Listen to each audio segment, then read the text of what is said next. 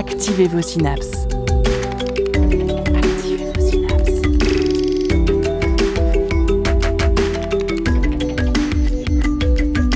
Poussez la porte du labo des savoirs et entrez dans un monde de science et d'expérience. C'est le labo des savoirs. Besoin d'aller dans l'espace ou au fin fond des abysses pour découvrir un monde mystérieux, il suffit parfois de juste lever les pieds. Sous nos baskets évoluent nématodes, colamboles, acariens, vers et autres animaux d'une grouillante diversité. Mais ne pensez pas que le sol s'arrête à ces bestioles. Mycorhizes, amibes et micro-organismes de toutes sortes farfouillent eux aussi dans la terre, échangeant avec les plantes, minéraux et nourriture, tout un business. Ces sols de toutes sortes façonnent nos paysages, influencent nos cultures et notre futur, car notre sol nous nourrit et nous protège. Mais qui le protège, lui? Cessons un instant de piétiner et enterrons-nous ensemble dans cette émission. Vous êtes bien, vous êtes à l'écoute du Labo des Savoirs.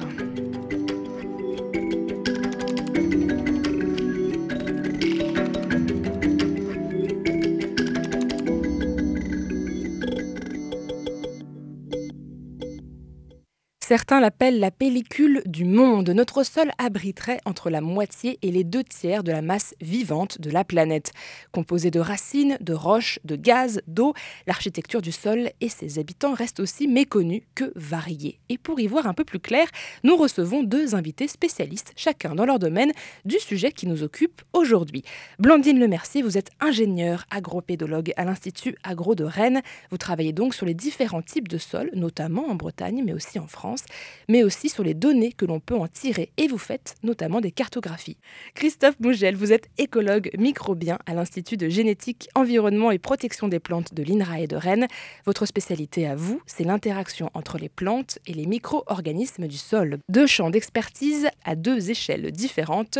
En avant pour l'exploration. Éveillez vos neurones.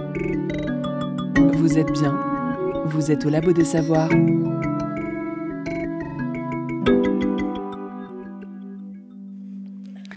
Et oui, les plantes, faut pas oublier qu'il se passe des choses en dessous.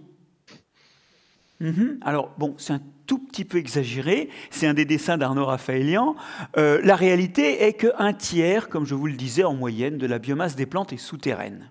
Et elle est surtout faite de racines fines, ce qui fait que vous et moi, quand on arrache une plante ou quand le vent a arraché un arbre dont ne vient que les grosses racines, nous négligeons que c'est réellement un tiers de la masse totale, la moitié de ce qu'on voit en surface qui est en dessous. Et que font ces racines? Elles remontent des choses et elles en descendent d'autres. Par exemple, quand une racine pousse, c'est une intrusion de matière organique.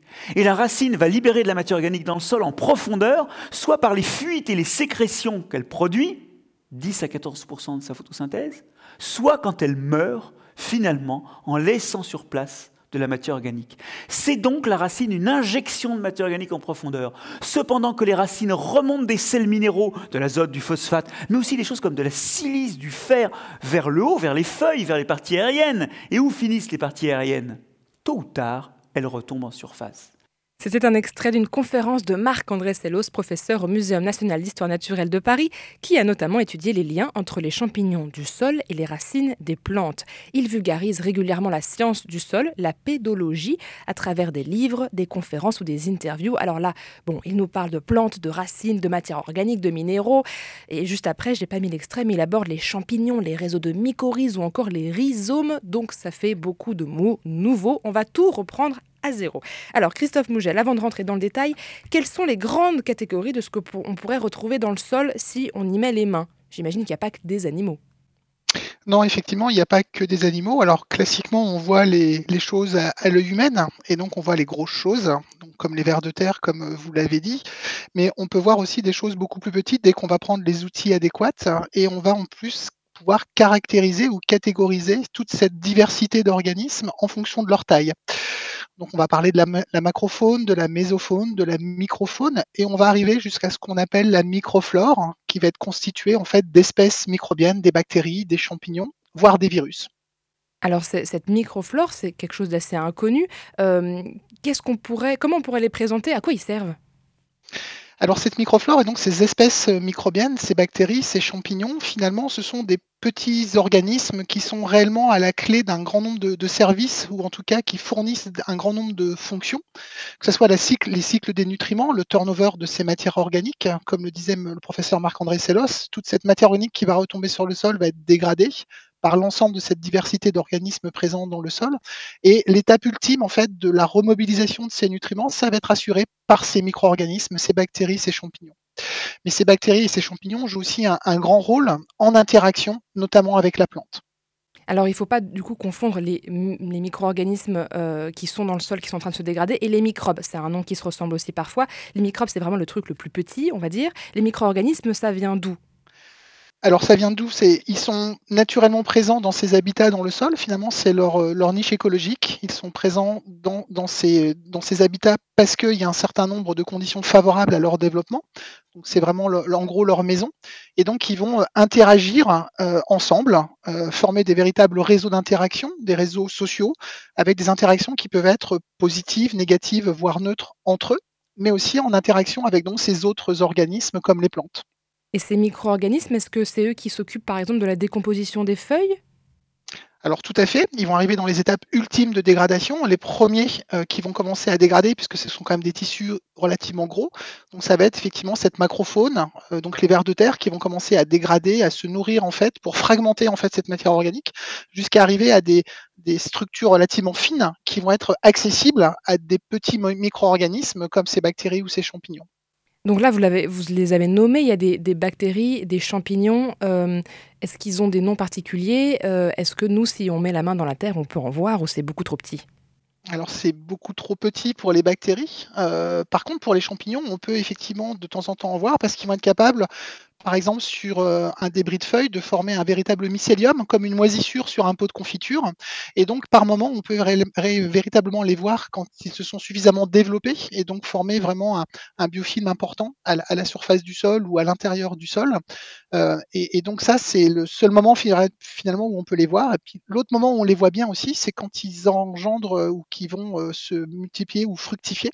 Quand on se promène dans les bois, typiquement les carpophores qu'on voit, des champignons comestibles ou non, qu'on va pouvoir ramasser euh, quand on fait nos cueillettes le dimanche, bah, typiquement c'est la partie un peu immergée euh, de ces champignons euh, quand ils vont être en phase de reproduction pour pouvoir se, se disperser et assurer leur survie. Donc voilà, quand on fait une cueillette de champignons, ça c'est la partie qu'on connaît tous. Et donc dans le sol, il y a aussi la suite, on va dire, de ces champignons. C'est quoi? C'est des, des petits filaments blancs? Alors, c'est des mycéliums, c'est des filaments blancs. C'est fait comme un petit système racinaire d'une plante. Euh, on peut faire cette analogie-là. Et c'est cette, euh, ce mycélium, en fait, qui va permettre au champignon d'échanger avec son milieu et d'aller euh, prélever les nutriments qui vont être nécessaires, en fait, à, à son propre développement. Donc c'est comme un espèce d'énorme réseau qui pompe les nutriments dont il a besoin. Euh, Est-ce que ces nutriments, il les garde pour lui? Est-ce qu'il les échange Et d'ailleurs, mycélium, moi ça me fait penser au mot mycorhize qu'on entend beaucoup. Ça n'a rien à voir ou c'est la même chose? Alors, les, mycorhizes, ce sont une espèce de champignons euh, particulière euh, qu'on retrouve effectivement euh, dans les sols et qui ont une particularité, c'est qu'elles sont capables de, rentrer en, symbiose avec les plantes. Alors, quand on parle du terme symbiose, hein, la définition d'un point de vue écologique, c'est qui vit avec. Et euh, derrière cette symbiose, on peut imaginer des interactions positives ou négatives. Et donc, dans le cas des champignons mycorhiziens, ce sont des interactions positives pour les deux partenaires, donc pour la plante et pour le champignon mycorhizien puisque ce champignon va être capable en fait de, pomper, de prélever euh, en étendant finalement le volume de sol qui va être exploré, de pouvoir prélever de l'eau, des nutriments, qui va ensuite être capable de donner, de transférer euh, par des structures un peu spécialisées euh, à la plante, donc dans le système racinaire de la plante. Et par moment même, on, a du mal à faire la distinction entre ce qui est la racine de la plante en elle-même et ce qui est en fait l'extension du, chevelu racinaire, enfin du chevelu racinaire, du chevelu du mycélium euh, par, par ces mycorhizes. Et comme d'un côté, donc la mycorhize va donner donc de l'eau, des nutriments à la plante, et en retour, en fait, la plante, pour entretenir cette interaction, cette symbiose, va apporter en fait euh, bah, tous les composés carbonés qu'elle va être capable de fixer lors de la photosynthèse. Et donc, c'est vraiment en fait un échange, euh, une symbiose mutualiste avec des bénéfices réciproques. D'un côté, la plante va nourrir le champignon en lui donnant du carbone, puisque les champignons ne sont, ne sont pas capables eux-mêmes de, fixer du carbone.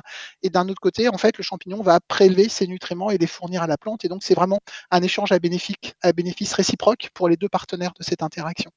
Donc le carbone, on imagine bien qu'il vient de l'atmosphère. On se souvient tous de nos cours de photosynthèse. Hein. C'est pour ça qu'on aime bien dire que les plantes absorbent le CO2, méchant CO2 de l'atmosphère. Et donc ce carbone, du coup, il descend dans les racines. Et c'est ce que vous venez de dire. Il est euh, donné euh, aux champignons en échange de nutriments. Les nutriments que la plante, dont la plante a besoin, c'est quoi?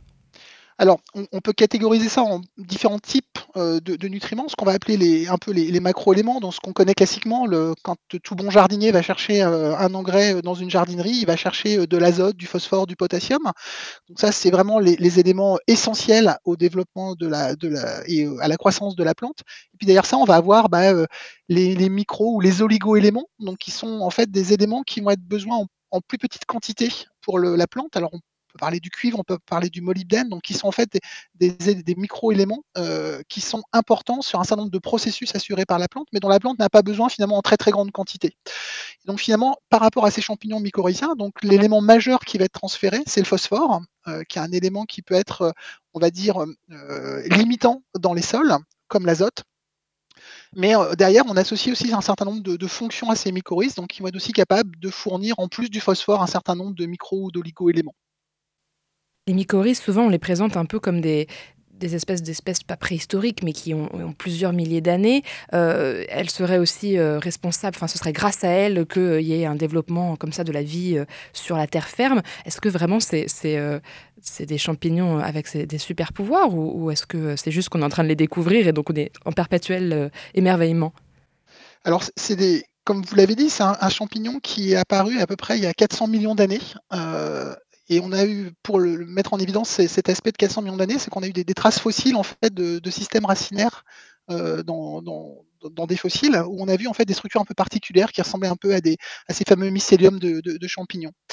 Et on pense même que le, et ces 400 millions d'années, ça correspond en fait au début de la colonisation des végétaux sur la terre, sur les terres immergées. Donc en fait, les, les plantes qui sont sorties en fait du milieu liquide, du milieu aquatique et qui, ont commencé à coloniser en fait les, les terres immergées.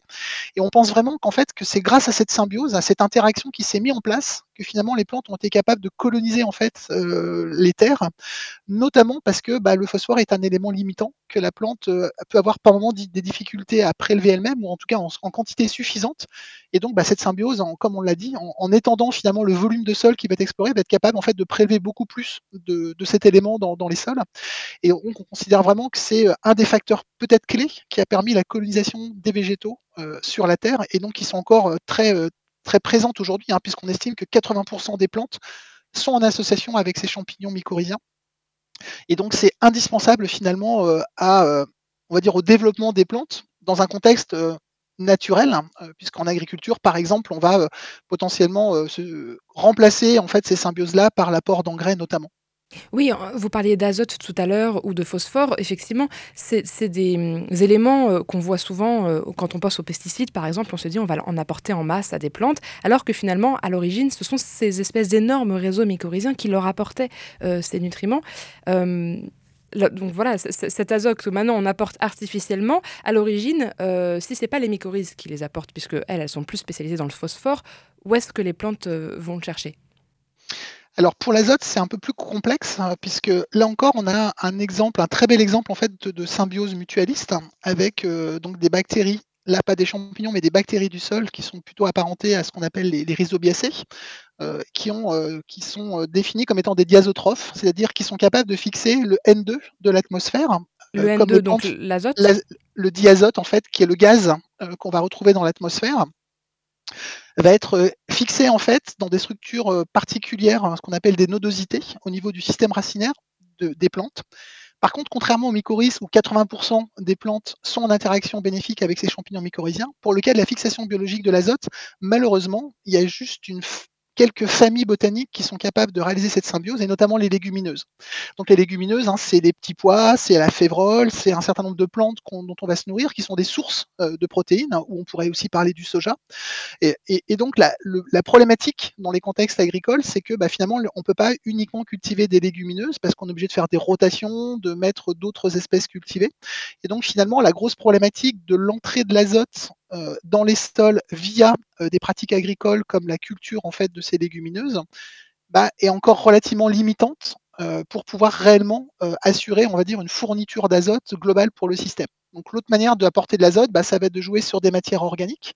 Euh, et en Bretagne ou dans l'ouest de la France, bah, l'apport par exemple de, de lisier de porc euh, apporte de l'azote, du phosphore ou, des matières organiques, des résidus d'élevage. Euh, par contre, dans des systèmes ou des régions agricoles où il n'y a pas d'élevage, eh ben, on va apporter en fait ces éléments nutritifs sous forme minérale qui a aussi l'avantage d'être beaucoup plus rapidement assimilable par la plante par rapport à des matières organiques qui, comme on l'a dit, vont être obligées d'être dégradées, d'être transformées. Et donc ce processus de transformation bah, prend un petit peu de temps. Et donc il faut arriver finalement à phaser euh, l'offre et la demande, c'est-à-dire d'apporter ces éléments assimilables par la plante au moment où la plante en a le plus besoin, donc lors de, de cette croissance, de cette formation de biomasse euh, durant son cycle de développement.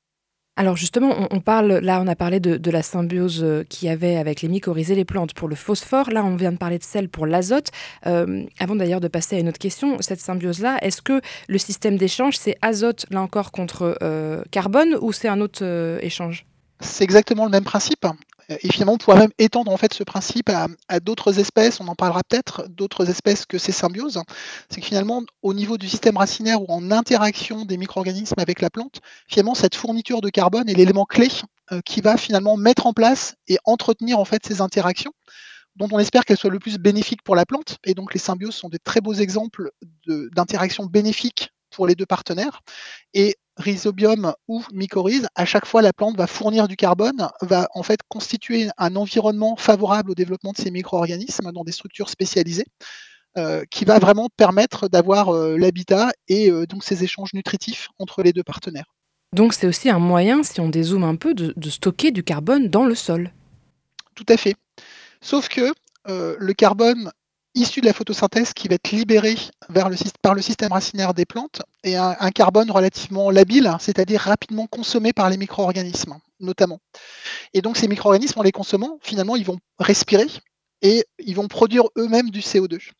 Donc ce, stockage du carbone, finalement, il est essentiellement assuré quand même d'un point de vue de la, biomasse euh, par rapport aux apports de matière organique à la mort des végétaux par les systèmes racinaires, par les parties aériennes, qui là vont réellement être en fait des, puits de carbone importants dans les sols, qui va contribuer au stockage du carbone dans, les sols, là plus sous forme de matière organique, beaucoup plus stable dans le temps. Euh, par rapport donc à ces fameux euh, exudats ou rhizodépôts racinaires qui sont issus de la photosynthèse et qui entretiennent en fait ces interactions à court terme avec les micro-organismes au niveau de la rhizosphère. Oui, parce que c'est un, cycle, ça, ça bouge en permanence, on va dire. Voilà, c'est un processus qui est très très dynamique. Euh, on sait même que pendant le développement de la plante, on va pas du tout avoir les mêmes espèces microbiennes qui vont interagir avec la plante. Euh, quand on parle des mycorhizes, on a des dynamiques, des successions d'espèces différentes de mycorhizes qui peuvent arriver au cours du développement de la plante en fonction de la physiologie, parce que la, qualité et la quantité des nutriments qui vont être fournis par la plante ne sont pas stables dans le temps. Ils vont évoluer en fonction du développement de la plante, voire même lorsque la plante va commencer à, transiter vers un stade de vers, sa reproduction, donc la formation des organes de, fructification, des graines ou des fruits. Finalement, elle va plutôt remobiliser et donc limiter finalement la perte de carbone. Donc il y a vraiment des phases différentes pendant le développement d'une plante, un moment où la plante a vraiment besoin de ces symbioses, et puis un moment finalement où elle n'en a plus besoin, où elle va plus tourner en fait sur ses propres réserves qu'elle aura accumulées au cours de son développement végétatif. C'est très intéressant parce qu'on voit à ce moment-là que le sol n'est vraiment pas juste de la terre avec des petits insectes dedans. C'est un monde en permanence, en, pleine évolution, notamment par rapport euh, aux plantes qui y poussent. Euh, et on a beaucoup parlé, euh, évoqué les microbes. Et vous m'avez parlé, quand on a préparé cette interview, de microbiote. Alors moi, microbiote, ça me fait tout de suite penser à l'intestin, parce qu'on en a beaucoup parlé ces dernières années, notamment pour le microbiote intestinal. Mais là, vous me parlez de microbiote dans les sols, c'est bien ça? Tout à fait. C'est un nouveau front de science en, écologie microbienne euh, qui, a fait suite en fait finalement à la dynamique qui, est, qui, apparue avec le microbiote de l'intestin, notamment chez l'homme. Finalement, quand on parle de microbiote, on a parlé des espèces des mycorhizes, des rhizobia, donc sur des espèces particulières, hein, des entités particulières d'un point de vue de la diversité. Et finalement, quand on va s'intéresser au microbiote, eh ben, on va encore là ouvrir notre prisme, c'est-à-dire qu'on va plus s'intéresser à une ou deux espèces particulières qui ont des effets très importants en termes d'interaction avec la plante ou en termes de fonctionnement des sols. On va directement regarder l'ensemble des espèces de bactéries et de champignons qui sont présentes dans les sols et qui interagissent de manière très importante. Et donc, on va étendre finalement notre capacité à, analyser, à observer, à caractériser cette diversité de micro-organismes présents dans les sols et en interaction avec la plante.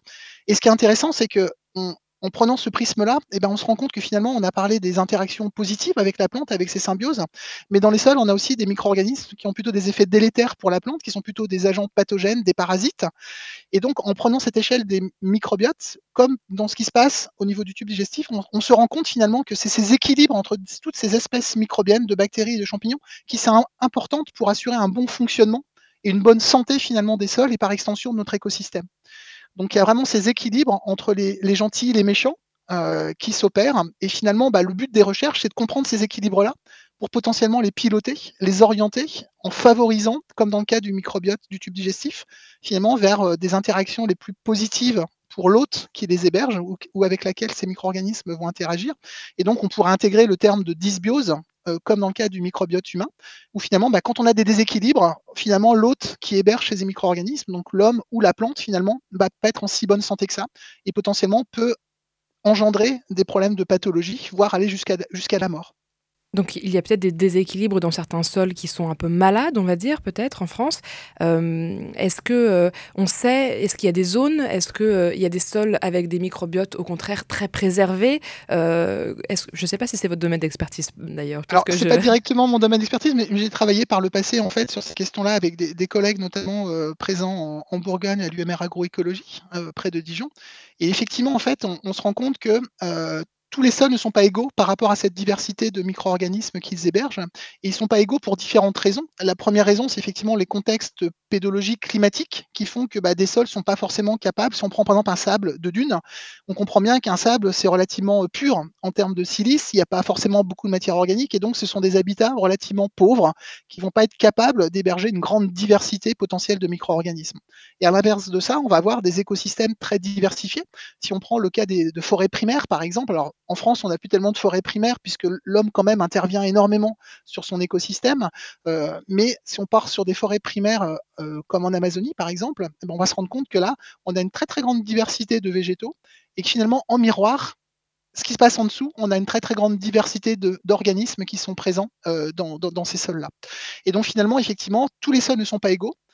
Et on sait par exemple que les pratiques agronomiques ou les actions anthropiques de l'homme euh, vont avoir des effets potentiellement euh, délétères ou négatifs sur cette diversité, un peu à l'instar de ce qui se passe sur d'autres composantes de notre écosystème, hein, qu'on connaît un peu mieux parce qu'on les voit, que ce soit les oiseaux, donc cette fameuse sixième extinction, cette perte de diversité euh, qu'on observe globalement à l'échelle de, la Terre liée à nos activités, liée à du changement climatique, fait qu'effectivement les sols eux aussi sont impactés et qu'on a aussi des pertes par endroit de diversité microbienne et donc des pertes de diversité vont engendrer des pertes de fonction et donc, on va dire, limiter en fait les services que peuvent rendre ces micro-organismes pour, pour l'humanité.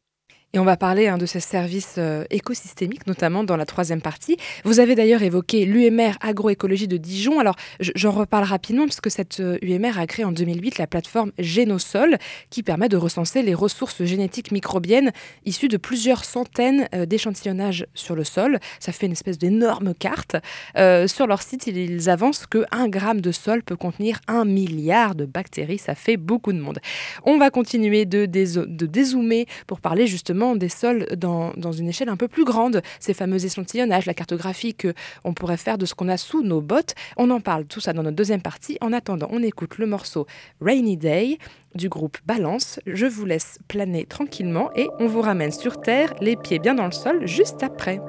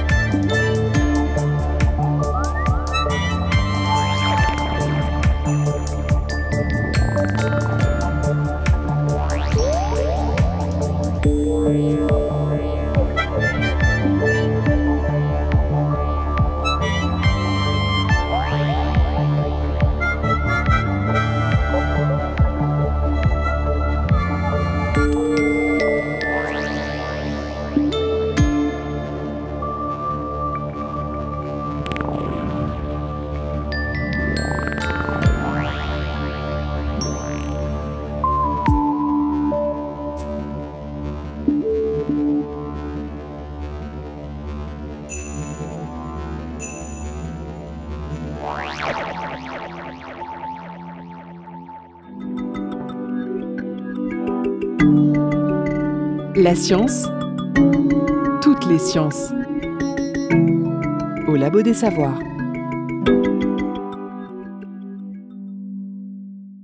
Bien au Labo des Savoirs et on retrouve nos deux invités, Christophe Mougelet et Blandine Lemercier, pour parler du sol dans toute sa diversité. D'ailleurs, juste avant cette pause musicale, on en parlait de la diversité des sols et des micro-organismes qu'ils hébergent. Blandine Lemercier, vous êtes ingénieur agropédologue à l'Institut Agro de Rennes-Angers, sur le site de Rennes, et vous avez notamment travaillé sur les sols de Bretagne, mais aussi de France. Alors, on parlait de cette diversité des sols. Comment on fait pour caractériser un sol? Est-ce qu'on regarde sa profondeur, sa texture, sa couleur, sa composition? C'est quoi les éléments qu'on garde avec nous? Alors oui, tout d'abord, en fait, on peut repartir de cette idée de, diversité des, sols qui est euh, très très importante et, euh, et finalement, qu'est-ce qui fait qu'à un endroit on a un type de sol et à un autre endroit un autre type de sol? Alors il y a plusieurs facteurs qui définissent euh, le type de sol qui va se développer donc le tout premier, en fait, c'est le facteur climatique, hein, c'est le grand facteur qui va structurer les types de sols à l'échelle mondiale, hein. On sait tous bien qu'on ne trouve pas du tout les mêmes types de sols dans les milieux tropicaux que, heu, dans les milieux, heu, extrêmement froids, heu, du nord de l'Europe, par exemple. Donc ça, c'est le premier très grand facteur, le climat. Ensuite, on a la géologie, donc ce qu'on peut appeler aussi la roche-mère. Donc c'est vraiment le le matériau qui va être à l'origine des constituants, heu, minéraux du sol. Donc qui va être très très diversifié, très varié également. Ensuite, on a aussi le relief qui va avoir, hem, une importance, heu, très, très forte et puis l'activité biologique qui, de par l'activité de tous les organismes du sol, les micros, les mésos, les les macros, vont contribuer à la formation des sols et puis sans oublier bien sûr, l'homme qui par son action va aussi à contribuer, à faire que les sols vont se différencier dans les paysages. Donc voilà, la première chose en fait, c'est qu'effectivement de par, tous ces critères, on a des types de sols qui vont être très, très différents, selon l'endroit finalement où on va se trouver. Et donc, mmh, tout le travail des pédologues cartographes, donc qui s'intéressent à la morphologie des sols, va être d'essayer de d'identifier en chaque endroit du territoire quel type de sol on a. Donc d'essayer de le reconnaître. Et pour ça, donc pour en en venir à donc à la question sur quelles sont les caractéristiques qui nous permettent de différencier les sols les uns des autres, eh bien finalement, les sols, c'est un peu comme les humains, il peut y en avoir, heu, des grands, donc heu, pour nous, ça va être des sols très épais ou alors des petits, des sols, très, très minces, où on va avoir, finalement très peu de terre et tomber très vite sur le matériau, la roche géologique, le matériau géologique dur. On va avoir, des sols qui vont être très gras, on peut dire, donc qui vont être très riches en éléments nutritifs, dont parlait Christophe avant. D'autres, au contraire, qui vont être très maigrichons, hein, dont notamment les sols, sableux sur silice qui vont être, heu, qui vont être très pauvres. Voilà, on va avoir certains qui vont être très chevelus parce qu'ils vont avoir une végétation abondante qui va se développer à leur surface. D'autres, au contraire, pratiquement chauves. Voilà, donc on a vraiment un ensemble de de types de sols très, très diversifiés et donc nous, les pédologues, quand on va sur le terrain, et ben, ce qu'on cherche à caractériser, en premier lieu, donc ça va être leur, heu, épaisseur, mais aussi leurs constituants, hein, savoir est-ce qu'ils sont plutôt des sols sableux? Est-ce qu'ils sont plutôt des sols limoneux? Est-ce qu'ils sont plutôt argileux? Ça, ça dépend de la taille des particules minérales et en fonction de cette taille-là, et ben, le l'eau va circuler complètement différemment dans le sol. Les micro-organismes et les organismes plus plus importants, de taille plus importante, vont être également en abondance et en communauté complètement différentes et donc il y a ég également aussi cette matière organique qu'on va chercher à caractériser. Ça, c'est des éléments que donc on peut voir, qu'on peut décrire à l'œil nu et puis après il y a tout ce qu'on ne voit pas, mais qui va être très important, qui va être l'ambiance, chimique du sol. Est-ce que le pH est acide? Est-ce qu'il est basique? Est-ce que le sol est riche en éléments nutritifs ou pas? Et pour ça, on va avoir besoin de faire appel en fait à des analyses, physico-chimiques externes pour bien caractériser les types de sols. Donc ça nous fait effectivement des sols qui ont l'air d'être, heu, multiformes, très, très variés. À quel point ils peuvent varier en termes géographiques? Est-ce que, par exemple, on a un grand type de sol en Bretagne, un grand type de sol en Vendée, heu, que c'est assez facile? j'imagine que ça ne suit pas, hein, la délimitation des départements ou est-ce qu'au contraire ça peut varier de manière très, très fine, heu, vraiment à l'échelle du du mètre? Enfin, j'arrive pas vraiment à me rendre compte. Alors effectivement, cette notion d'échelle, elle est très importante parce qu'à l'échelle globale, à l'échelle du monde, on peut dire, bah, les sols en Bretagne, c'est plutôt, heu, des sols qui vont être plus épais, plutôt limoneux, plutôt acides, ce qui est vrai. Mais après plus on zoome, en fait, plus on se rapproche et plus on se rend compte que les sols peuvent varier hyper rapidement à l'échelle d'un paysage. À l'échelle même d'une parcelle agricole, heu, on peut avoir, heu, sur le haut de la parcelle, un sol qui va être plutôt épais, sur le versant, un sol qui va être, lui, moins épais et puis dans le bas de la parcelle, un sol qui va être typique, heu, de de zone humide, en fait, hein, de de sol caractérisé, caractéristique d'un engorgement en eau qui peut se prolonger.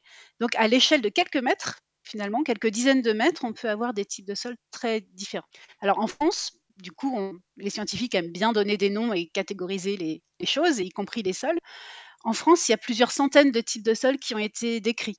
Heu et il y a d'ailleurs, heu, sur, heu, sur le géoportail, de l'IGN, une carte des sols qui montre une représentation de ces de ces sols en France et donc pour, heu, essayer de simplifier un petit peu les choses ou de vulgariser, en fait, on a regroupé ces centaines de types de sols en 33 grands types de sols qui correspondent à des grands processus de formation des sols. Voilà, donc ça, c'est accessible, c'est consultable librement pour avoir déjà une idée du panorama, heu, des des grands types de sols qu'on peut trouver en France. Alors des cartes, vous d'ailleurs, vous vous en faites. Hem, j'imagine que caractériser les sols vous aide à récupérer plein de données et après à les réinjecter dans des cartes. Comment on fait alors avant de parler des cartes, peut-être pour récupérer ces données? Tout à l'heure, vous avez parlé d'aller peut-être sur le terrain. Heu, donc j'imagine que vous arrivez pas avec votre seau et votre pelle, que vous avez des outils particuliers. Comment ça se passe? Alors exactement, en fait, c'est effectivement notre, heu, notre le cœur, de notre métier d'aller observer sur le terrain les sols dans leur contexte. Donc quand on arrive sur un territoire dont on souhaite, cartographier les sols, on utilise un instrument qui s'appelle une tarière, qui ressemble à un grand tire-bouchon, qui nous permet d'extraire des carottes du sol, qu'on met bout à bout et qui nous permettent finalement de reconstituer le sol qu'on a sous nos pieds, le sol en place. Donc ça, c'est un outil, très rustique et très pratique parce qu'il passe partout. Il a il y a pas besoin d'énergie pour, à part l'énergie humaine pour l'utiliser. Mais bien sûr, on utilise bien d'autres outils, plus sophistiqués, hein, comme, des outils de spectrométrie, par exemple, qui mesurent la réflectance des sols, mais aussi bien d'autres capteurs. Heu, donc ces observations restent le le matériau de base à partir duquel on travaille pour, heu, ensuite, élaborer des cartes, donc à partir de ces observations ponctuelles. Notre travail de cartographe, en fait, c'est à partir de de ces observations en un endroit donné, de prédire ou d'estimer comment vont varier les les sols et quel type de sol on va retrouver à quel endroit du paysage.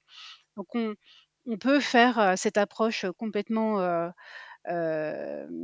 manuellement, intellectuellement, mais de plus en plus, on utilise aussi des outils du domaine de l'intelligence artificielle pour nous aider à apprendre finalement sur des situations que l'on a observées, des situations connues, pour extrapoler ces observations à l'ensemble du territoire.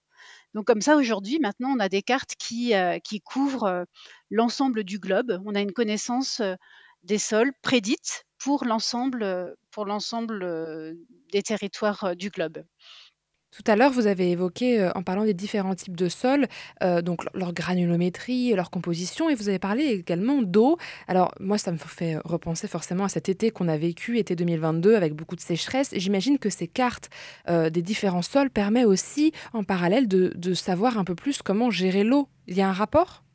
Oui, il y a un rapport parce qu'en fait, le le sol a un rôle très, très important dans la gestion, à la fois de la qualité de l'eau, parce que c'est quand quand l'eau qui arrive sur le sol traverse le sol, c'est dans le sol qu'elle acquiert sa qualité, mais aussi, dans la gestion de la quantité d'eau, hein, parce que le sol joue vraiment le rôle, d'éponge. Il faut savoir que sur la quantité de pluie qui tombe à la surface de la terre, à la surface du sol, on va dire, il y en a 65 donc de cette pluviométrie qui va traverser le sol, qui va s'infiltrer dans le sol. Le reste de l'eau va tomber directement, heu, dans les rivières et ne pas, ne pas passer par le sol.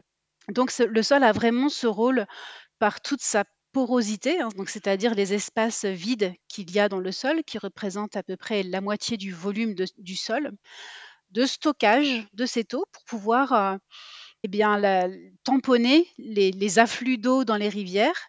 Donc à la fois pour retenir l'eau dans le sol, pour éviter que trop d'eau arrive d'un coup dans les rivières et et créer des inondations, mais aussi pour, heu, restituer cette eau aux cultures, heu, à la végétation de manière générale, heu, au moment où la végétation a besoin de d'eau.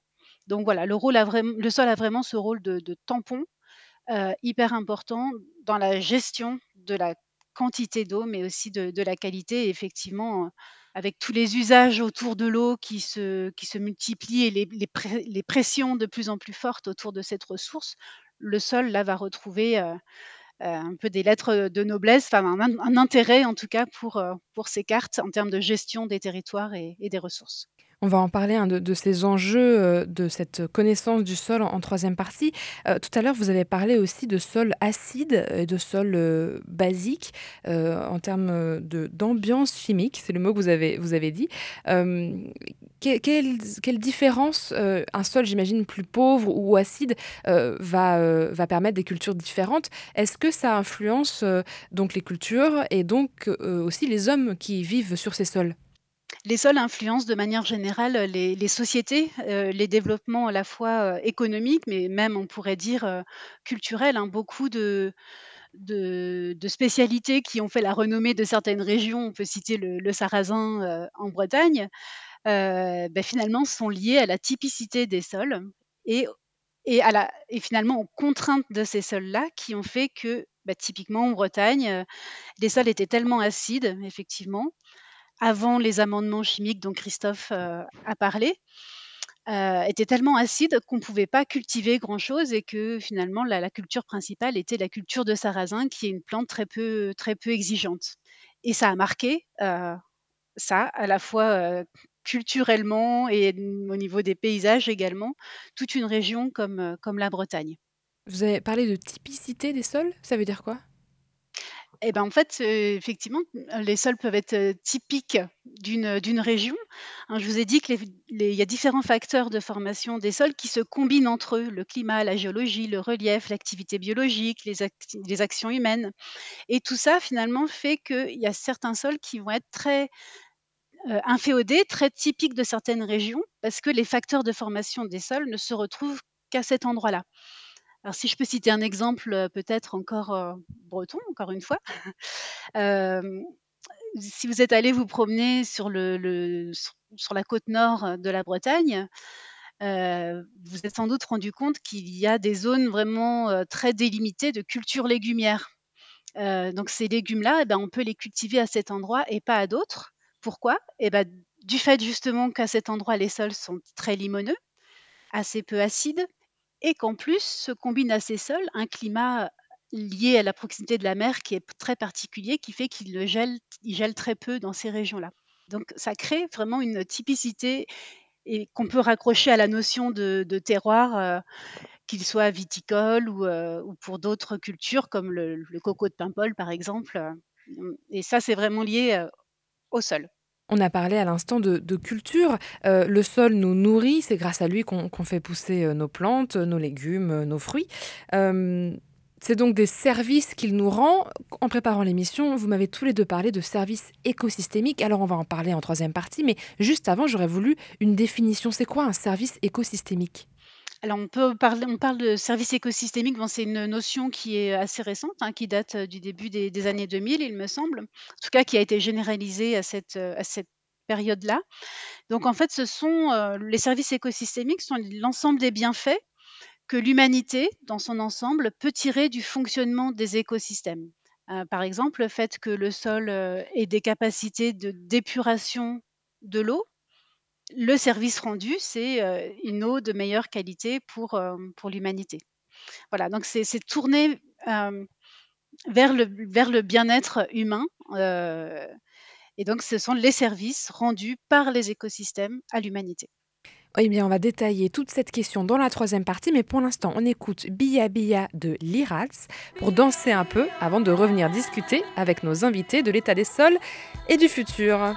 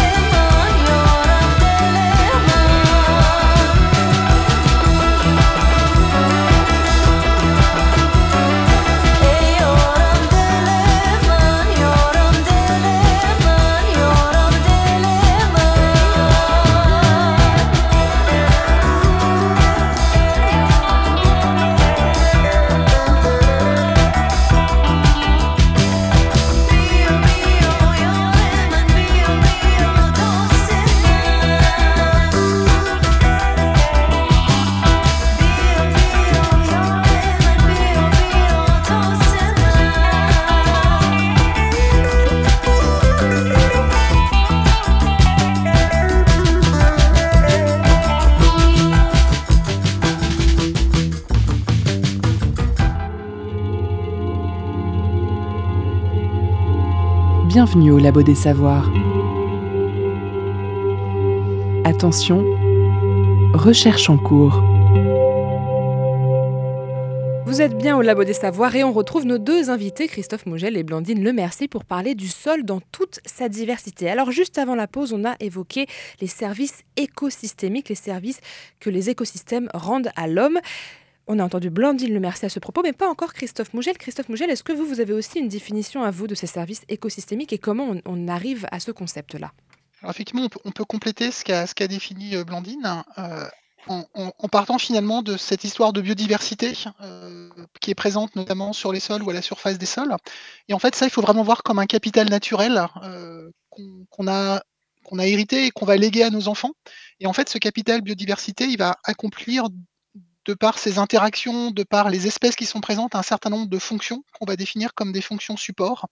Et ces fonctions, elles vont directement contribuer euh, de manière directe ou indirecte aux besoins humains. Donc ces services écosystémiques, c'est vraiment une traduction un peu anthropique finalement de ce que la nature est capable de, rendre à nos sociétés humaines. Et donc ces fonctions-là, euh, elles vont établir des conditions euh, qui vont permettre effectivement d'assurer des fonctions en termes d'approvisionnement, de matières premières, de nourriture, des fonctions de, régulation, comme l'a dit Blandy, on a parlé de l'eau, mais on pourrait aussi parler des régulations ou des interactions entre des micro-organismes qui vont assurer finalement euh, des écosystèmes relativement en bonne santé, et puis des fonctions culturelles qu'il ne faut pas négliger par rapport à toute la notion autour des, des paysages. Et donc toutes ces fonctions, eh ben, elles vont contribuer de manière directe aux besoins humains, elles vont nous apporter de la nourriture, des matières premières, de l'eau potable, de l'énergie, elles vont directement jouer sur le climat et donc conditionner finalement notre écosystème euh, terrestre. Euh, elles vont euh, permettre de purifier l'eau, de pouvoir contrôler des maladies, que ce soit des maladies humaines, si on est dans un concept One Health par exemple, puisqu'on sait maintenant que ces maladies humaines, on l'a vu avec le Covid, hein, euh, il y a une relation directe entre euh, les, les écosystèmes naturels et finalement nos sociétés humaines. Et puis bah, sur un aspect plus d'esthétisme ou de spiritu- spiritualité par rapport à bah voilà, quand on va faire une séance de yoga dans un, un paysage apaisant, et ben, ça va directement contribuer à notre bien-être et à notre sécurité. Donc là, on a une définition euh, extrêmement globale hein, de tout ce qui peut être un service écosystémique. Blandine Lemercier, je crois que vous voulez ajouter quelque chose. Oui, heu, au sujet de la fourniture d'alimentation, heu, parce que finalement, heu, c'est quelque chose qui semble le plus évident possible. C'est sur le sol qu'on fait pousser les cultures dont on va se nourrir. Mais je voulais, heu, peut-être relativiser un petit peu les choses ou faire prendre conscience que la planète finalement elle est toute petite pour que pour, heu, voilà, faire passer le fait qu'actuellement il y a 11% des terres qui sont, heu, émergées, donc des terres, émergées du globe, qui sont cultivées. Donc seulement 11% j'ai envie de dire. Et donc si on veut ramener ça, à la surface disponible par, habitant de cette planète, actuellement, c'est moins de un quart d'hectare, donc une bande de 25 mètres sur, heu, 100 mètres de long, qui est disponible par humain. Donc heu, voilà, nous en France, on a la chance et puis dans nos régions du Grand Ouest, on a la chance d'être dans une région où les sols sont particulièrement fertiles et et on a assez peu de contraintes de relief et cetera. Mais à l'échelle globale, heu, le sol est bien un capital et une ressource, assez rare et on doit lui faire faire beaucoup de choses. Donc on a parlé d'alimentation, de qualité d'eau et cetera. Donc voilà, il y a que le sol qui peut remplir ces fonctions, dont Christophe a parlé. Et alors justement, on est de plus en plus d'humains, donc j'imagine que la, proportion de sol disponible pour chaque humain va en plus réduire dans les années à venir, et la proportion de sol de bonne qualité. L'état de nos sols actuellement, il est comment? Je, veux bien commencer par rapport à, l'aspect en fait diversité qu'il héberge. Donc effectivement, on, on se rend compte que dans un certain nombre de situations, ces sols sont un petit peu dégradés par rapport au potentiel euh, qu'ils assuraient jusqu'à maintenant. Euh, la bonne nouvelle, c'est que finalement, il n'est pas trop tard pour euh, potentiellement euh, réorienter les choses ou en tout cas repenser la manière dont on va utiliser, mobiliser ces sols d'un point de vue de ces services qui vont rendre à nos sociétés humaines. Et, donc, en tant qu'écologue et en tant que naturaliste, j'au- j'aurais envie de dire que finalement, cette diversité, il y en a encore de la diversité dans nos sols. Et il faut juste effectivement continuer à, à bien la comprendre, à bien l'analyser, la caractériser pour pouvoir euh, effectivement le- la préserver au mieux et, et l'optimiser en termes de fonctionnement par rapport à ces services qu'elle est capable de rendre à nos sociétés. Blandine, e- est-ce que d'un point de vue plus global, euh, on a euh, une vision euh, peut-être euh, pessimiste ou vous, avez, vous êtes plutôt pessimiste ou optimiste sur le- le- l'état de nos Alors sols? Alors avant, je voudrais juste compléter, heu, un petit peu la réponse de Christophe, donc qui a évoqué la perte, heu, enfin en tout cas l'évolution de la biodiversité, heu, dans les sols. Mais il y a aussi d'autres menaces en fait qui pèsent, sur les sols, des menaces plus physiques. Alors celle qui est peut-être la plus visible, la plus connue, c'est l'érosion. Heu, l'érosion des sols, donc que ce soit, heu, par l'eau, mais aussi, heu, dans d'autres pays du monde, heu, par le vent ou même par le travail du sol est l est la menace en fait principale, heu, qui pèse sur les sols. Est-ce que vous Hem pouvez nous rappeler ce que c'est que l'érosion, heu, très concrètement? Oui, alors l'érosion, c'est le fait que des particules de terre, heu, se détachent du sol et soient transportées ailleurs, hem, souvent plus bas dans le paysage.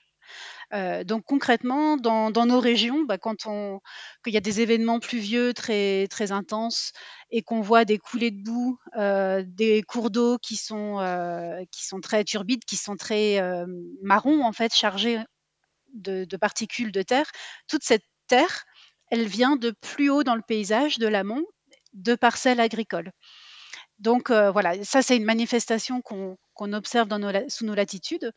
Mais je pense qu'on peut tous avoir en tête des paysages, d'Australie ou des États-Unis ou des paysages très marqués par l'érosion. Et une fois que ce sol est parti, heu, des parcelles agricoles, c'est assez dur de le récupérer. Et en tout cas la formation des sols est un processus beaucoup plus lent. Il faut à peu près, heu heu, 1000 ans pour faire 1 centimètre de sol mais beaucoup plus lent que le processus d'érosion. D'où l'importance d'essayer au niveau mondial, hein, encore une fois, de de de préserver au mieux les sols de l'érosion. Donc l'érosion comme une menace, Christophe, je crois que vous voulez ajouter quelque chose?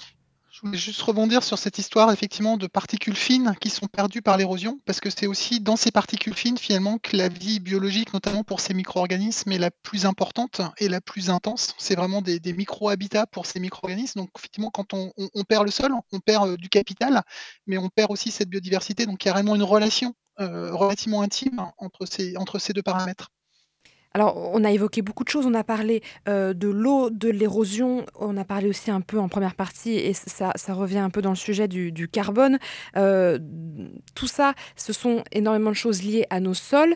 Heu, le futur que l'on voit pour l'instant, on peut se permettre d'être un peu pessimiste de temps en temps parce qu'effectivement, l cet été en est la preuve. Il y a eu énormément de sécheresse. Il y a des sols qui sont dégradés. Je crois que j'ai vu le chiffre de 1/3 des sols qui sont dégradés. Alors, qu'est-ce qu'on peut faire à l'avenir, heu, pour, heu, protéger ces sols qui sont si importants, heu, pour notre survie? Alors j'ai envie de dire la la 1re chose à faire, c'est de les connaître, parce que quand quelque chose devient, plus proche de nous, mieux connu, quand on a une relation un peu plus, intime avec, l'objet, on a plus envie de le protéger. Donc le fait de de connaître les sols et de faire connaître aussi leur importance, tel qu'on le fait aujourd'hui, c'est la 1re chose à faire. Donc il y a également une menace autre dont on n'a pas qu'on n'a pas encore évoquée, mais qui est également très, très importante, c'est l'imperméabilisation des terres, hein, l'artificialisation ou le fait il y a plusieurs termes, mais le fait d'urbaniser, les sols. Voilà, en Chine, il y a des créations de villes nouvelles sur des sols souvent très fertiles. Alors je parle de la Chine, mais ça se passe également, à l'échelle de nos petites communes qui étendent sans cesse, leurs zones artificialisées. Et bah, tout ça en fait, ce sont, des sols qui n'ont plus que la fonction de support des activités humaines et toutes les autres fonctions dont on a parlé, ils perdent ces fonctions-là. Donc cette perte, sèche de surface, de sol, est quelque chose aussi de très, très important. Donc à l'avenir, ce qu'on peut faire, c'est déjà essayer de plus en plus, on en prend conscience, mais de continuer à limiter cette, imperméabilisation, cette artificialisation des sols. Et donc il y a également pour cela des initiatives, à différentes échelles, depuis l'échelle mondiale avec, la FAO, hein, l'Organisation des Nations Unies, pour l'alimentation, mais aussi à l'échelle européenne. En ce moment, très récemment, l'Europe a adopté une stratégie européenne, heu, une stratégie thématique pour la protection des sols, avec l'objectif, en 2023, donc c'est demain, de proposer un texte législatif, une directive cadre pour protéger les sols et essayer, à l'échelle européenne, d'amener, heu, à l'horizon 2050, d'améliorer la santé des sols. On peut parler de santé des sols.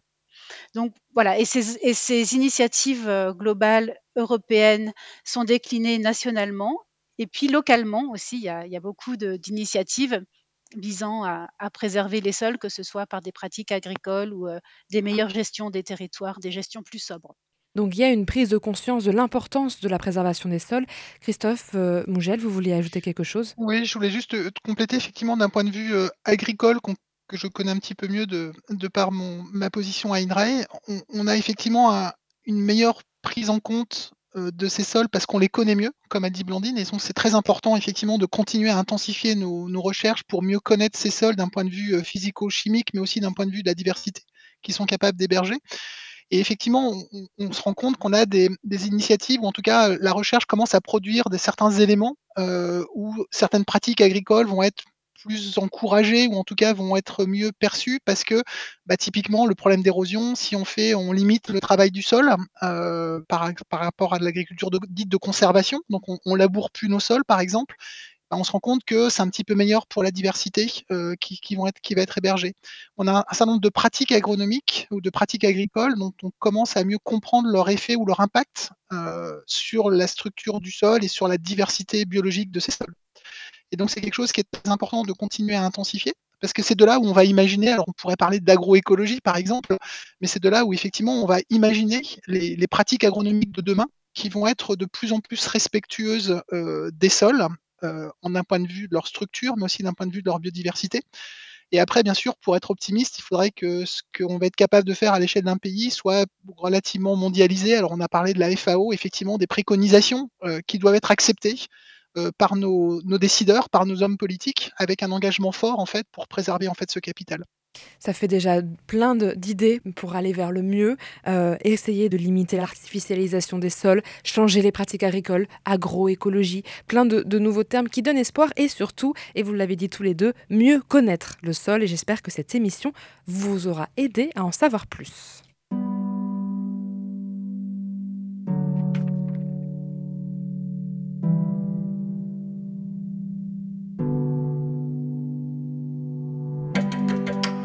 C'est déjà la fin de cette émission. Merci à nos deux invités, Blandine Le Mercier et Christophe Mougel, pour nous avoir éclairés sur cette pellicule du monde si passionnante. En complément, je vous invite à écouter ou réécouter l'émission Redonner vie à nos sols que nous avons enregistrée en décembre 2019 au Labo des Savoirs ou écouter celle-ci en boucle, pourquoi pas. D'ailleurs, vous pouvez retrouver toutes nos émissions et nos podcasts sur le labodesavoirs.fr ou sur votre application de podcast préférée. Suivez nos réseaux sociaux pour toutes nos, actualités on se dit à la semaine prochaine pour une nouvelle émission.